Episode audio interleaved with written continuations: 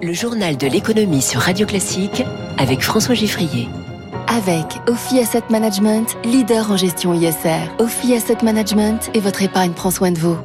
Radio Classique passe l'économie au scanner en trois titres. Veolia et Suez. Bruxelles ne s'oppose pas au mariage. La noce sera célébrée à la mi-janvier. L'excellent rapport qualité-prix des télécoms en France.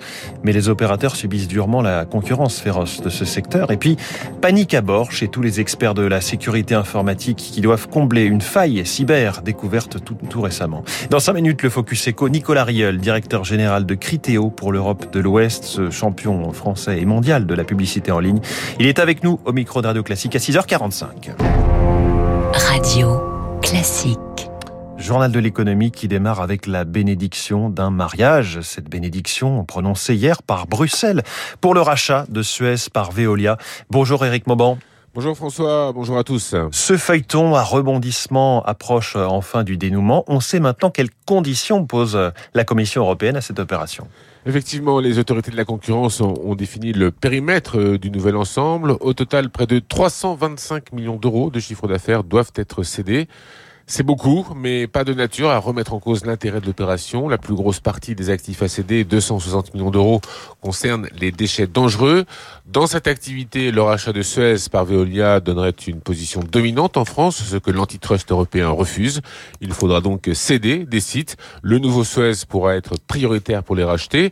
D'autres cessions en France et à l'étranger sont imposées par Bruxelles à Veolia, notamment dans les contrats de service d'eau pour les clients industriels. Une fois ces cessions réalisées, eh bien Veolia deviendra le nouveau géant français des services à l'environnement avec 37 milliards d'euros de chiffre d'affaires, 230 000 salariés dans 44 pays dans le monde. Merci Eric Mauban, le témoin de mariage ce matin de Veolia et Suez. Les actionnaires de Suez vont pouvoir apporter leur titre hein, et la date de clôture serait vers le 7 janvier, indique également euh, Antoine Frérot dans les échos. Annonce tombée hier soir après clôture de la Bourse de Paris, le CAC 40 qui avait fini en baisse de 0,69% à 6895 points. Du côté de Wall Street, le Dow Jones a clôturé en retraite 0,30%. Le Nasdaq a reculé d'1,14%. Et à Tokyo, en ce moment, le Nikkei est parfaitement stable.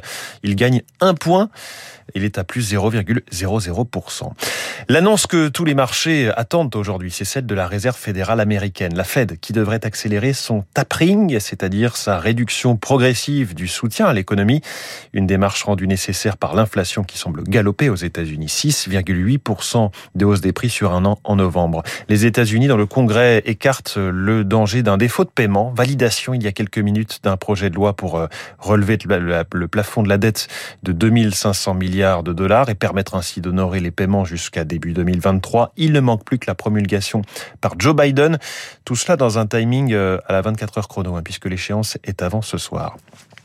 En France, voilà un secteur qui aimerait une fusion à la Veolia Suez, tant la concurrence à quatre opérateurs est dure, mais plusieurs tentatives récentes ont échoué. On ne parle pas là de la grande distribution, mais des télécoms. Orange, Bouygues Télécom, SFR et Free sont les champions de l'investissement, 11 milliards d'euros l'an dernier.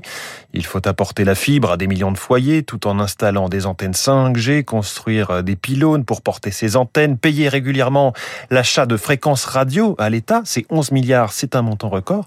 Et dans le même temps, nous payons nos abonnements Internet et téléphone à des prix très bas si on se compare au reste de l'Europe. Alors, à terme, une hausse des tarifs est probable, voire nécessaire. C'est ce que dit Sylvain Chevalier, associé chez Bearing Point, spécialiste des télécoms. Il y a un vrai sujet d'éducation. Les utilisateurs ne se rendent pas forcément compte qu'ils payent aujourd'hui peut-être plus cher en abonnement sur leur contenu que dans leur accès télécom. Donc ça, c'est une question d'éducation, c'est une question d'habitude. Alors aujourd'hui, évidemment, si vous faites une enquête et si vous demandez aux consommateurs est-ce que vous êtes prêt à payer deux fois plus cher votre télécom, bah, évidemment, tout le monde va répondre non. Mais dans la durée, je pense que c'est inévitable que les prix remontent pour le bénéfice du consommateur, pour que les consommateurs puissent avoir un réseau de qualité, puissent avoir un service client de qualité. Sinon, la qualité de service risque et pourrait se dégrader à l'avenir. Sylvain Chevalier. La vulnérabilité est grave elle promet des fêtes de fin d'année un peu pénibles pour beaucoup d'experts. C'est ce qu'a déclaré hier Guillaume Poupard, le patron de l'Agence nationale de, la sécurité des systèmes d'information. L'ANSI, on dit parfois que c'est le garde du corps numérique de l'État et des administrations. La semaine dernière, une faille a été détectée sur un petit module de code utilisé dans de multiples logiciels et applications à travers le monde. L'appel à la vigilance a été lancé. Mieux vaut qu'il soit entendu, nous explique Guillaume Tissier, associé chez Avisa Partners, société de cybersécurité et d'intelligence économique. L'indice de gravité de la vulnérabilité est de 10, donc c'est le maximum en termes de sévérité. D'une part parce que c'est sur un logiciel qui est largement répandu, donc avec des dizaines de millions d'applications qui potentiellement euh, deviennent vulnérables. Et deux, euh, c'est une vulnérabilité qui permet à un attaquant, dans certaines conditions, de prendre le contrôle à distance de l'application et donc ensuite de voler des données, de faire ce qu'il veut avec l'application. Donc voilà pourquoi cette vulnérabilité est considérée comme très grave et très sérieuse. C'est beaucoup de travail pour les équipes de sécurité indemnité euh, inflation, chèque énergie, prime Macron. De nombreuses aides au pouvoir d'achat vont être euh, versées avant la fin de l'année. C'est le cas à compter d'aujourd'hui de la prime de Noël. Elle concerne 2 300 000 ménages bénéficiant des minima sociaux. Son montant est d'au moins 152 euh, euros. Alors quel est l'impact de l'injection de ces liquidités sur l'activité économique? Écoutez l'avis de Jean-François Robin, responsable de, de la recherche chez Natixis on va avoir sûrement un effet un peu psychologique. On sait que le taux d'épargne des ménages français est super élevé.